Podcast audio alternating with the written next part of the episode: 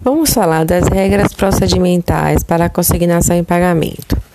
A Lei 8.951, de 13 de 12 de 1994, integrante de um amplo conjunto de inovações do Código de Processo Civil de 1973, antigo código, né?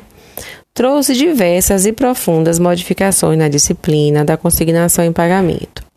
No direito positivo brasileiro, tradicionalmente, não tendo sido a obrigação adimplida por mora atribuída somente ao credor, dispunha o devedor um único para poder livrar-se da prestação.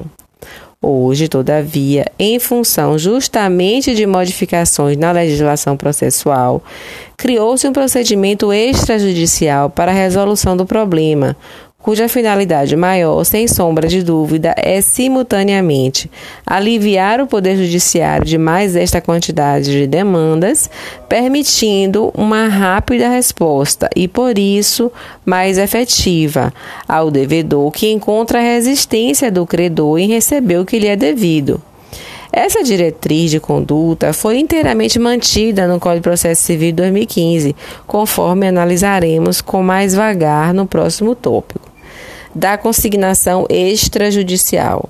O artigo 1 da Lei 8.951 de 94, sem modificar o caput do artigo 890 do Código de Processo Civil de 1993, acrescentou-lhe quatro parágrafos instituindo o procedimento extrajudicial de consignação em pagamento.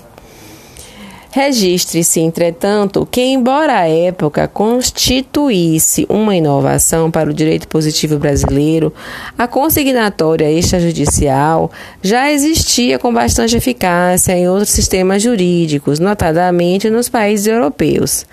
Trata-se de verdadeira medida de desacralização da consignação em pagamento, digna de aplausos, tendo em vista o seu nítido intento de simplificar a solução dos conflitos.